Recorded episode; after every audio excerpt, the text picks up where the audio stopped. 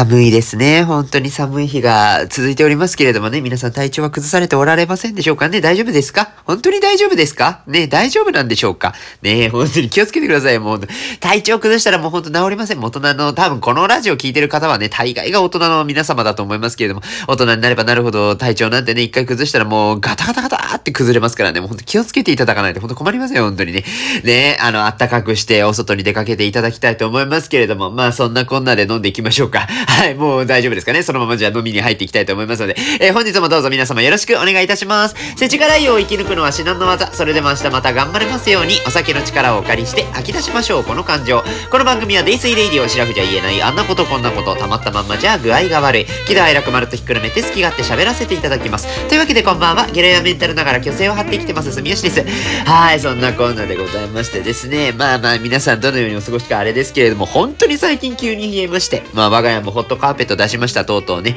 うん、もう寒いんでね。あのー、もう昔からそうなんですよ。うちの実家はもうホットカーペット万能説をね、ずっとしておりまして、暖房をつけるよりもね、もう床が暖かい方がね、やっぱ全然違ったりするんですよ。もうね、これに、あの、ホットカーペットつけて、毛布をね、こう、膝のところに今かけたスタイルでやらせていただいておりますけど、まあ見えてないのでね、皆さんどうなのかわかりませんけどもね。まあいいですよ。もうね、こんな寒い日には、ね、ホットカーペットで、えー、暖を取りながらお酒を飲むとというのがね、いいじゃないですか。まあ本来はね、ここで熱燗なんぞね、持ってこれればいいんでしょうけれども、まあ私、ちょっとビールとみたいなところございますので、今回もビールで、えー、参戦させていただければというふうに思っており、次第でございますけども、えー、今回ですね、札幌産のビールをいただきたいと思います。えー、札幌の、えー、黒ラベル。ね、黒ラベルいろいろあるんですけども、実は種類がですね、えー、実はもう製造がこの時点では終了をしております。11月20日、今日撮影しておりますけども、11月20日時点、あ、11月20日っつっても、深夜1時やから11月20日なわけでね、正確にはま11月19日の夜から何話そうかなって思ってたらいつの間にか深夜1時になっておりました、みたいな感じでございますからね。はい、まあまあ仕事してたんですよ。一応ちゃんと仕事してましたよ。一応ちゃんとちょこちょこちょこって仕事しながらやってたらね、あの、いつの間にかこんな時間になってしまいましたけども、そうそう、いや、そんな本編に戻りますけど、札幌生ビール、黒ラベル、エクストラドラフトというね、真っ赤なカンカンの黒ラベルがあること皆さんご存知でしょうか札幌黒ラベルはどちらかというと白のカンカンのイメージが、おーね、強いかと思いますけど、実は限定醸造で赤いカンカンのが出ておりました札幌エクストラドラフトっていうのがですね、黒でかっこよく書いてあるタイプのものなんですけれども、私のね、買ったやつはね、ちょっとデザインが少し違うんですよ。あの、あなんて言えばいいんだろう、 extra extra draft っていうのがですね、赤いカンカンになんかこう白のね、なんか筆記体みたいなの、サインみたいに書いてあるんですよ。で、めっちゃメッセージが書いてあるんです。This, this perfect, ha, ha, this perfect, ha, 読めん読めん。筆記体読めんわ。じゃあまあいいや。飲んでいきましょう。あの、すごい特別な黒ラベルらしいですよ。なんかね、噂によると氷点下で長期熟成をしてらっしゃると。0度未満の温度で、え通常の黒ラベルよりも1.5倍熟成をさせたということで、味わいが違うんじゃなかろうかというところを楽しみにしておりますけれどもね。じゃあ今日もスタバのマグカップさんについていきたいなというふうに思います。いきますよよいしょ。色。いけるかな？はいはいはいはい。あ、ちょっと泡多すぎたな。ちょ、ちょっと待ってくださいね。泡多すぎてね。色、はいはいはいはい。でもね、なあ、いいんじゃないですか？いいんじゃないですか？あ色味としてはですね、結構もう、ザ、王道のビールというかバランスがいい色をしておりますね。これはね、もう本当に黄金色でございまして。はい、もう美味しいんじゃないですか？いただかせていただきましょう。早速ね。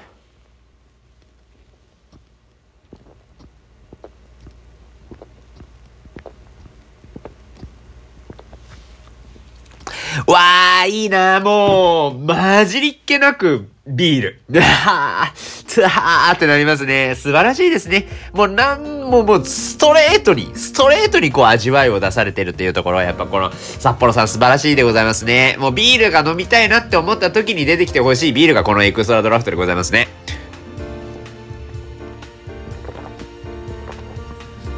あー、美味しい。なんかね、まあ、割かし苦味としては結構、どちらかというと甘みよりも苦味の方が強いっていうところと、まあ、切れ味もなかなか鋭いということで、まあ、切れと苦味みたいなところ、ポップの深み、美味しさのある苦味と言いましょうかね。その辺がやっぱり特化しているというところもございますので、多分だけど普通の黒ラベルよりも熟成期間が多いということで、雑味を抑えてるというところなんでですね、こう結構切れ味と爽やかさみたいなところ、飲み口の上品さみたいなところが結構今までの黒ラベルよりも結構出てんじゃないかというような予測になっております。うん。美味しいね。やっぱその、ちょっとさ、い、いつものその、なん、なんていうんですか？いつも出されているね、あの、あ、今ちょっとおかわりついておりますので、ちょっとカンカン言ってますけれども、うん、なんかいろんなね、まあ、黒ラベルも、もう有名どころですよ。もう本当に王道のビールといえばもう一番搾りに朝日のスーパードライに黒ラベルっていうものも有名の有名でございますけれども、やっぱその中でもさらにちょっとワンランク上って言われちゃうとさ、やっぱちょっとドキドキしちゃうわけじゃない？そんななんかいつもの、いつものラインナップよりも氷点下で長期熟成してますなんて言われた日にはもうそんなの飲むしかないじゃない？美味しいんだだからそんなの。そりゃあもうあなた氷点下、いつ、今までいつも通りでめっちゃ美味しいのに、氷点下、氷点下で長期熟成ってどこに入れたの冷凍庫ってこと？大変よなんかもしかしたらこれ、あれじゃないですか。ものすごい大きな冷凍庫みたいなところに、わざわざこの黒ラベルの麦の樽を持っていきまして、そこでちょっと今日はこれ冷たい中で長期熟成させちゃおうかななんざ言うてやってるんじゃないですか。そう思いますとそんなに数量限定じゃないと上手はできませんわな。そらそうでございますよ。本当にお疲れ様でございました。うん。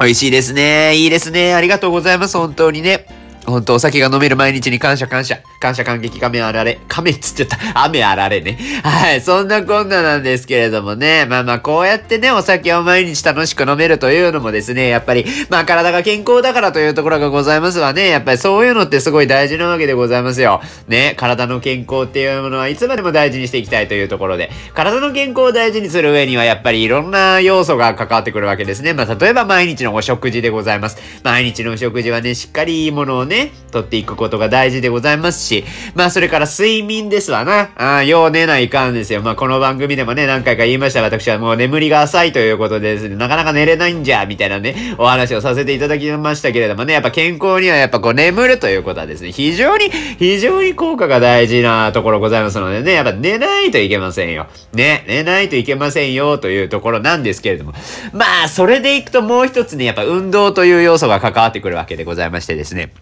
まあもうご承知の方も多いと思います。この番組をね、ずっと聞いていただいている方。まあそもそもでね、告知してる人が結構ね、そういうお知り合いが多いのであれなんですけど、まあ一応ランニングを趣味としておりまして、私も定期的に走ってはおるわけでございますね。まあ定期的に走ってることでですね、まあなんだかんだで、なんだかんだで、なんか変な太り方せず、なんだかんだこう維持をしてい続けられているというようなところもございましてですね、やっぱ走り始めてちょっと強くなりましたね。やっぱ走る期間、まあもちろんそのなんかすごい、すごい長距離とか走っちゃうとですね、やっぱ体がちょっとびっくりしちゃうというか、ちょっとあの体調崩しやすくなるっていう傾向はございますけれども、なんだかんだやっぱ定期的に走っておりますと、結構体というものは強さが出てきますわね。うん、なかなかこう強いなというところでなっておりますけれども。まあまあ、ただその走るだけじゃなくてですね、やっぱ走る上でもその姿勢を維持するとか、うん、走る上でのその筋力トレーニングみたいなところも実は結構大事になってくるわけでございましてですね、エピソードの58話、えトレーニングを3日坊主で終わらせないためには他人を巻き込むのが一番という回で、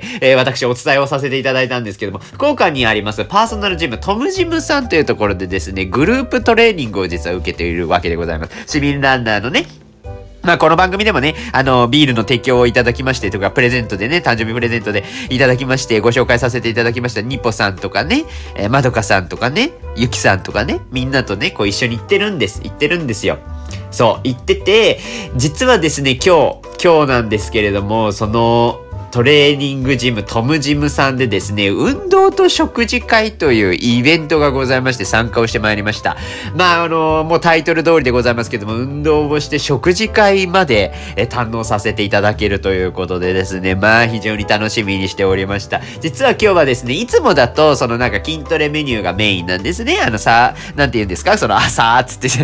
筋トレのね、メニューをね、こなすんですよ。みんなで一生懸命ね、こうやってたりするんですけれども、まああの、なんて言いましょうかか、こう30分間ずつのですね、今回は筋トレとヨガとエアロビというですね、非常に豪華なメニューが用意されておりまして、30分ずつでこう、じゅんぐりじゅんぐりやっていくんですよ。で、あの、自分の好きなところに入っていただいて、えー、最終的にみんなでご飯食べましょう、みたいな、そういう企画だったんですけれども、まあもちろんですよ、もうせっかくね、どうせ行くんだったらばということで、えー、30分間の筋トレ、ヨガ、エアロビ全部参加をしてまいりましたね。1時間30分体をずっと動かし続けるというのは、まあ、あれでございますよね。やっぱ私も、そのね、ランニングでありますとか、トレイルランニングとかでね、まあ、長い距離走るっていうところで、まあ、長時間運動し続けるというところを経験しているので、まあまあ、改めてね、やっぱそういう経験があったからこそ、こういうね、参加の仕方、その30分全部、全部コマ参加するみたいなことができるんだろうとは思いますけれども、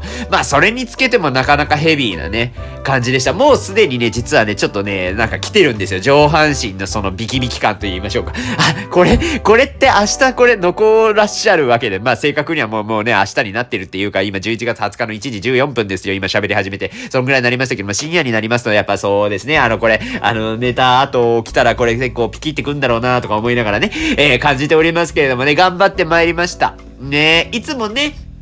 トムさんによ、トムさん、トムジムっていうぐらいですから、あの、トムさんってをね、お呼びしておる次第でございますけどね、そのパーソナルトレーナーのトムさんですよ。トムさんがね、あの、また筋トレのメニューをね、いろいろ教えていただいて、えー、今回ですね、5人かな ?5 人参加者がいらっしゃいましてですね、参加の5人でこう、ぐるぐるじゅんぐりいろいろメニューを回しながら、交代交代でいろんなメニューをこうやっていってですね、もう5人で回すからこそもう別に休憩とかないんですよね。まあ30分しかないからね、そもそもでね、もう結構がっつりがっつり、えー、詰め詰めでやっていってたわけでございます。けれども、もうね、ちょっとね、だいぶ来てますよ、これもね。なんかこうね、結構、結構ね、そのランナー向けというよりは、今回は割かし、こう全身しっかり、まあまあ、もともと今までもずっとそうなんですけどね、結構全身しっかり使うような運動体験になっておりまして、今日はね、改めてちょっと思ったんですけど、腕立て伏せってきついわね。ちょっと あの、腕を使うトレーニングというものはですね、やっぱ、なかなか慣れておりませんでして、まあまあ、ランニングで腕使ううことがあまりないのと、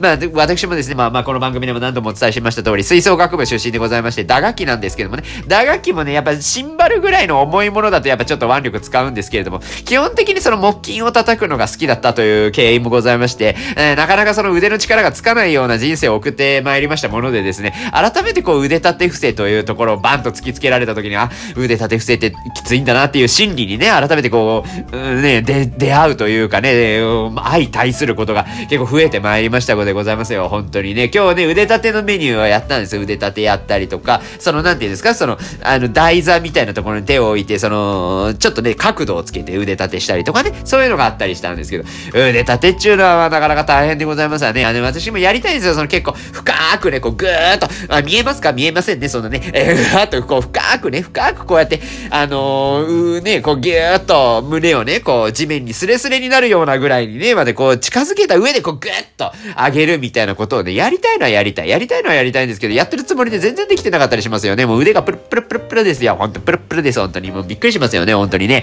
そうなんですよ。だからね、改めてやっぱり腕立てっちゅうのはまあまあ定期的にやっておくべきではございますわね。はい、本当にそんなことを思いながらね。もうだからお胸もね、今痛いですよ。もうなんかすごい張ってるもんね。本当になんか張ってる。今ね、慌ててね、なんかその、あの、鎖骨あたりをね、今マッサージしてる。だから鎖骨のマッサージが効くのかは別としても、なんかこの辺ほらリンパあるじゃないですか。もうリンパのね、流れをね、ちょっとでも良くして。あれ、リンパの流れ良くしとくとあれですよね、この巡りが良くなるというところで、あの、割かしその、筋トレの筋肉痛、ちょっと緩和するらしいですよ。知らんけど、これ誰が、誰がどう言ったかとか、科学的根拠とか全くないことを言っておりますので、あの、あんまりこう信じられても困りますけれどもね。多分そうですよ。あの、巡る、巡るからさ、こう体の中でいろいろ巡るので、まあね、そういうプロテインとか取ったやつもなんか成分いくんじゃないですか？知らんけどね。そういう感じだと思っております。はい、そんなこんなでね。まあ筋トレのメニュー30分やりまして、えー、この日はですね、いつもは、いつもはどちらかというともうメニュー、筋トレメニューで1時間っていうところやるんですけど、今回は残りの1時間をですね、ヨガとエアロビで30分ずつ体験をさせていただきました。ヨガはですね、実を言いますと、まあ私マネージャーを務めております福岡の、福岡で活動しているエールランニングクラブというところでですね、エールランニングクラブはそもそもで大人クラスとジュニアクラス、まあ中学生がメインなんですけどもね、えー、中学生がメインのジュニアクラスというものを設けているんですが、まあ私もマネージャーと名乗るだけありまして、一応合宿とかに帯同することがあるんですよ。で、まあ合宿、ジュニアの合宿の時とかにですね、実は、あの、エア、あその、ヨガ、ヨガのね、えー、かヨガの、えー、コンディショニングあ、ちょっと待って、ちゃんと言うわ。ちゃん、ちょっと待ってね。ちょっと待って、あの、これは大事コンディコンディショニングトレーナーの河村、河室先生というね、河村里穂子さんというですね、先生がいらっしゃいまして、来ていただくんですよ。そう。で、ジュニアの合宿の時は、そのランニングとヨガって直接結びつくイメージって、もしかするとない方もいらっしゃるかもしれないですけど、体をどうやって使っていくかみたいなところでいくと、結構実はね、すごい大事だったりするんですよね。結構結びつきが強いというか、ヨガしっかりこうやっていくって、ヨガを通じてこの体の使い方を学んだりとか、えー、どこがこう、どう効いてるのかみたいなところを意識したりとかして、そこでトレーニングを入れていくことによって、ただランニングをずっと走り続けるだけじゃない鍛え方みたいなたいなところが提供できるというところで、エールランニングクラブの、まあ、うちの代表、藤井翼がですね、いろいろ考えて、あの、河村先生にもご相談をさせていただきながら、そういう合宿でメニューをね、あの、実際にやってもらうみたいなことを取り組んだりもした経緯もありまして、実はちょっと私としては、いや、まあ、皆々様がどのようにヨガと向き合ってるかは別としても、結構ちょっと身近な存在として実はなってたりするんですよね。河村先生はですね、あの、これ、あの、概要欄載せておきますので、あの、ぜひね、トムジムさんの、あの、ホームページの URL とともども見ていただければと思いますけど、ヨガかけるピラティスかける機能解剖学イコールノンストレスな体で生涯現役へっていうのがね、インスタのメッセージで書かれておりますからですね、これはもうすごいことですよ。ねえ、本当にね。あのね、河村先生はね、もう本当にすごいスタイルいいの。もうね、あのね、あんまりほら、私もほら、一応生物学上は男ですからね、あんまりその面と向かってね、ああ、スタイルがいいわとかね、まあまあ私のキャラだったらいけるか。なんか本当にね、本当に綺麗麗なのよ。やっぱり、その、もうそれこそね、ご本人がまずもうすごいヨガに対してもう精通されていらっしゃって、えー、ね、ご自身も教えるっていうようなことを通じて自分でもこういろいろやられてるっていうところもあるからっていうところもあるんでしょうけれども、説得力が違いますよね。やっぱね、ちゃんと自分でこう、ね、実際にすごい、すごい姿勢いいし、もうものすごいスレンダーな、ね、お体でいらっしゃるから、やっぱね、もう私もやっぱそういう風になりたいじゃないいくら年を取ったとしても、そんな垂れることとかさ、ない方がやっぱりかっこいいじゃないですか。私もそういう女、あ、女じゃねえや、ほら、そういう人になりたいな、みたいな。ちょっとね、今性別がわかんなくなりました。性別がね、わかんなくなりました。そうね、だからね、本当にね、今日の体験はまた貴重な時間をいただいたなと思いながらね、頑張っていきましたけども、今日の30分のヨガはですね、結構ね、ハードな、ハードめなトレーニングをね、なさったということで、後でお伺いしたんですけど、あの、伝部をね、伝部っていうのはあの、お尻でございますがね、まあ、お尻というものはですね、やっぱり世の中において、ね、お尻が綺麗麗な方というのは男女ともどもいいわけでございますよ。これね、あの、女性よくね、そのお尻が綺麗だとすごい魅力的っていう話もありますけど、これはメンズもそうでございます。メンズもね、やっぱお尻が垂れてるよりもね、お尻がキュッと上がってた方がかっこいいわけでございますよ。やっぱね、えー、ね、本当にそういうところありますから。だからね、今日はお尻のトレーニングをね、だからというわけじゃないんですけど、お尻のトレーニングをやらせる。ただ、これがまたね、結構ヘビーだったんですよ。私結構ね、ほんと、ヨガね、今回のヨガでめっちゃ大変だったんですよ。もう尻割れるかと思って。お尻が割れるかと思うみたいな、あの感情はですね、もう結構あるあるだと思うんですけれども、お尻はもともと割れてるじゃないかっていう人は多分ね、運動あんまりしてこなかった人だと思うんですよね。本当にね、お尻が割れるんじゃないかと思うような辛さみたいなところが結構実感しやすいようなメニューを受けさせていただきました。なんとなくね、ヨガやったことない方だと結構ゆっくりとした動きで、おとなしい感じなのかしらと思われる方もいらっしゃるんじゃないかと思いますけど、ちゃんとトレーニングするというところありますのでね、ヨガもね、多分いろんな、いろんな形があると思うんですけど、今日のはね、少なからずしっかりと運動ができたなと思いました。だから結構ね、お尻もね、今ね、ポカポカしてるんですよ。なんだかんだね。そう、ずっとね、なんか酒飲みながらも、あれ、なんか今日ポカポカするなとか思いながらね、いたんでございます。もうね、いろいろやりましたよ。でもちょっと今日ね、名前も覚えたんですよ。あのね、言えますよ。もうダウンドッグからのね、ペルビックオープンっていうのがね。えっ、ー、と、これね、口で説明できるかな。これ多分ね、河村先生にちょっとやってほしいんだよな、今。今、今いらっしゃらないですけどね。今多分もう寝てらっしゃるでしょ。この1時も過ぎていますからね。えー、ね、寝てらっしゃると思います。あのね、こう、なんて言うんですか？もう体で、まあ、すごいざっくり説明しますよ。ざっくり説明するんで、あの、これを元にやられては困るんですけど、その、体でね、こう、手と、つま先立ちで、三角形を体で作るんですよ。わかりますか？こう、こう、お尻をこう突き出すような感じで三角形作るでしょ？で、三角形作って、片足をちょっとあのね、なんか外側に向けるのかしらね。そ、そんなんやった気がする。で、あの骨盤をね、あの、体の外側にこうグッと向けるんですよ。そのまま骨盤だけにこうやって向けて。で、そのままゆっくりこう手を、手をね、その、向けた側の手をこうやってこう上げていくわけでございますよ。上げて、上げていくわけですよ。そしたらほらほら、あの、なんていうんですか？こう、よ、外を向いた形になるじゃない？で、まあ、その、それでこう手上げたりとか、バランス取ったりとかして、あの、トレーニングするみたいな。で、一番きつかったのがね、その、なんていうかね、これがペルビック、ん？ペルビックオープンのやつだったかちょっとわかんないんですけど、その中で足をね、こう床、床、から上げて、こう、水平になるまで片足上げるんですよ。その、わかりますか？多分ね、伝わってないと思うけど、とりあえずなんかその、まあ、最終形態は片手、片足でこう床ついてて、えー、片方のそのもう片方の足が床と平行に持ち上がってる状態。で、バランス取るみたいな。あ、よ、なんか見る、見るじゃない？そういう姿勢のやつ。多分もう YouTube 見てくれる？ごめんなさいね。あの、もう言語やがね、死んでるのよ。酔っ払ったら言語や死ぬから、まあ、あた、あたもう皆さんの想像力ないし YouTube で任せますね。ほんと YouTube って便利よね。本当にね。素敵だと思います。YouTube ありがとう。で、そういうね、こうバランスを取りながら、こうお尻に効かせるトレーニングというところですね、今回学んだんですけれども。まあね、やっぱりね、トレーニング普段しておりませんものでございまして、も本当お恥ずかしい限りでございますけれども、まあなかなか上がらんわけですよ、足がそもそもでね。足を上げる。もうだってもうそんな、あなくない？そのなんか片足だけをこうギュッと上げるみたいな経験、なかなかないですよ、日常会話で。日常会話じゃ日常生活でね。ないのでね、まあ難しいなって思いながらも一生懸命トレーニング頑張りました。で、そのままの流れでエアロビをやったわけです。エアロビックスでございますよね。Easy Do Dance ですよ。あれ、Easy Do Dance は別にエアロビじゃねえわ。そう、エアロビのね、せあ、そうそう、エアロビの先生もね、来ていただいたんですよ。あの、トムさんのジムはね、いろんな方が、あの実際にこうクラスを持たれてるみたいな形で運営されててですね、毎週何曜日の何コマ目みたいな感じで、先ほどの河室先生も、えっ、ー、と、コマを持ってらっしゃって。で、このエアロビをなさってらっしゃる権藤吹先生、吹先生もね、あのー、クラスを持たれてるんですよ。もうね、この方はね、中学から大学まで陸上の400メートル選手として国体やインターハイ、インカレに出場されたという、今日お話でも聞いたわ、そういえば。そうそうそうなんですよ。陸上を、なさってた方で。で、エアロビをね、教えていただいたんですよね。もうエアロビクスね、あのね、いいよ、いいですよ。あれもね、音楽に合わせてね、もうずっと体を動かし続けるんですけども。あやっぱ音楽がね、こうノリノリでアクティブな感じがいたしますから、やっぱノリノリになってくるわけですね。もうノリノリでね、こうやって、もう、わ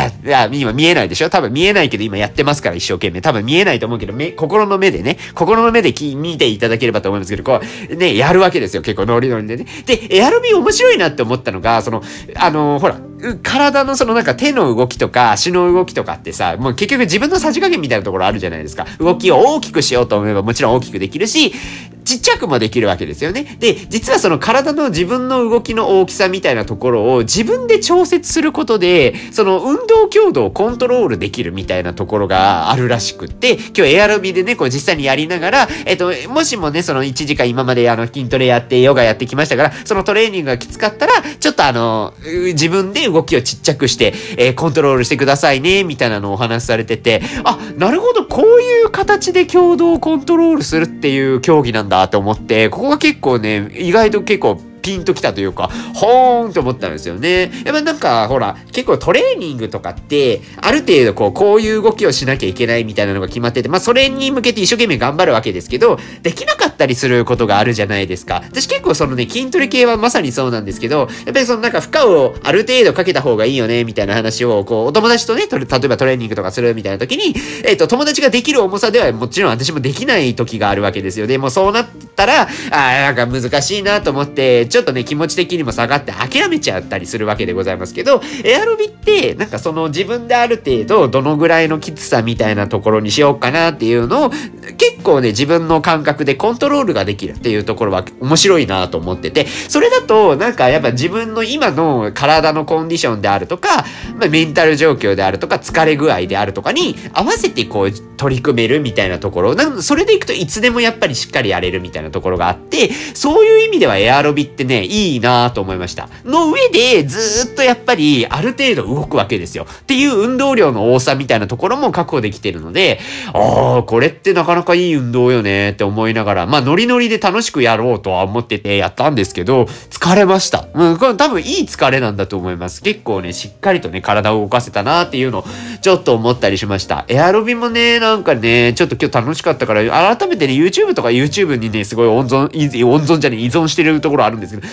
なかなかね、こういろいろ上がってますから、今時って。すごいよね。何でも動画に上がる時代になりましたよね。そう、だからね、エアロビもね、なんか家でこう、家でやるにはちょっと、地味、片付けないかんべやね。そんなになんか、あの、なんか何ですか、この前に足出したりとか、後ろに足出したりとか、やるのが難しいようなね、スペース感覚になってますけどもね、ちょっとね、やっていこうかななんて思ってる次第でございますけどもね。ということで楽しかったっていうようなお話でございます。そう、そうなんですよね。結構ね、いろんな動きを今日やった気がする。それこそだからトレーニングの、うんと、ああこれね、専門用語とかよくわかんないから、とりあえず適当に言いますね。例えばその筋力アップにつながるようなトレーニングをやって、その後は、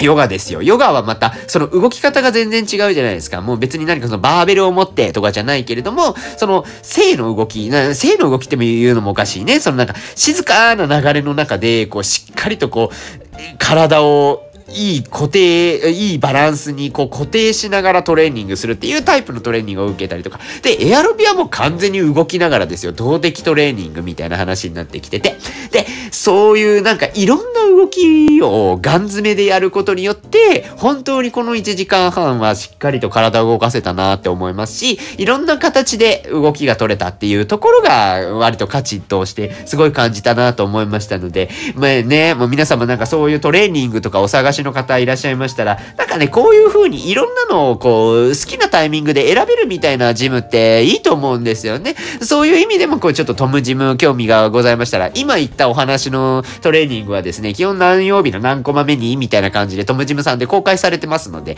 えー、ぜひぜひ皆さん見に行っていただければなという風に思ってる次第でございます。なんやったら私に会えるかもしれない。あ私に会えることが、な、あなた方のそのなんかメリットになるのかどうかでいくと、多分何の、何のあれにもなりませんけれどもね。まあまあ、それでも、それでも何かね、こうお会いしたいという方いらっしゃいましたら、ぜひお声掛けいただければと思います。そう。で、運動と食事会っていうぐらいなのでね、そのあの90分の運動が終わった後にお食事会をいたしました。お食事会にもね、いろんな方がね、今回参加をしていただいておりまして、いつものメンバーと違う方とね、いっぱいおしゃべりさせていただきました。実はあの人の、うん、お知り合いなんだ、みたいなのとか、元同僚みたいな皆さんとかとね、元先輩みたいなね、そういういろんな方と今回お話でおつながりができたので、すごい楽しかったですね。もうほんとインスタとかもね、交換させていただいて。ね面白いですよね。こういう風にね、いろいろ繋がっていけるっていうのがね、楽しかったでございますけれどもね。まあ、この運動と食事会に関してはですね、あの、お酒まで用意をしていただきまして、いろいろ多分ね、持ち込みとか、まあ、私も持ち込めばよかった。ごめんなさい。本当になんか気も利かない、気も利かないお礼で申し訳ないですけどもね。そうそうそう、持っていけばよかったなって思ったんですけどもね、もう皆さんがいろいろ持ち込んでいただいたおかげで、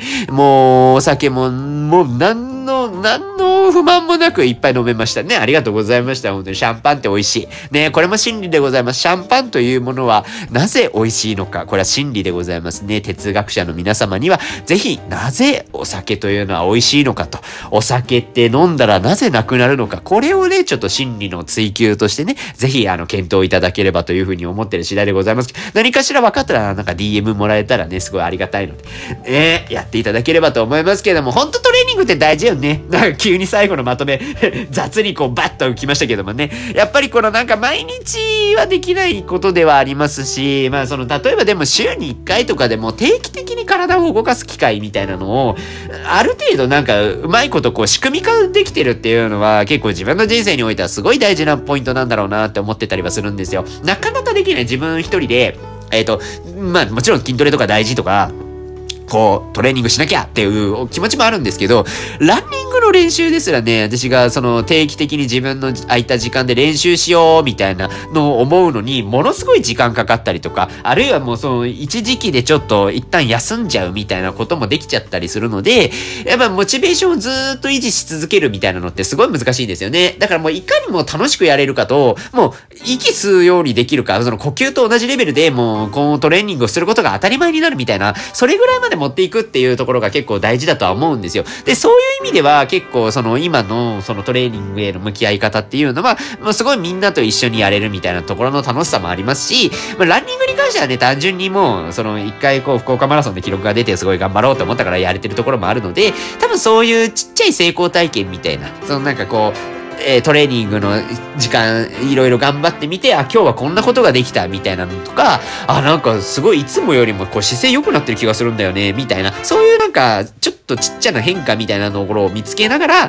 こうやって積み重ねていくと、多分自分としてもとても強くなれるような気がしておるので、また引き続き頑張って通いたいなというふうに思っております。トムジムさんにはまた改めてお世話になりますが、どうぞ皆様よろしくお願いしますということで、はい、もうそんな感じでいたしましょう。もう今日もね、このぐらいに留めておかねばなりませんよ。もうそんなに毎回お酒ばっかり飲んでてやらね、もう本当にもう死んでしまいます。よくない。健康でいなければなりませんからね。もう多分舌もまめらなくなってきましたけど。ね。ということで皆さんもぜひ健康に運動生活、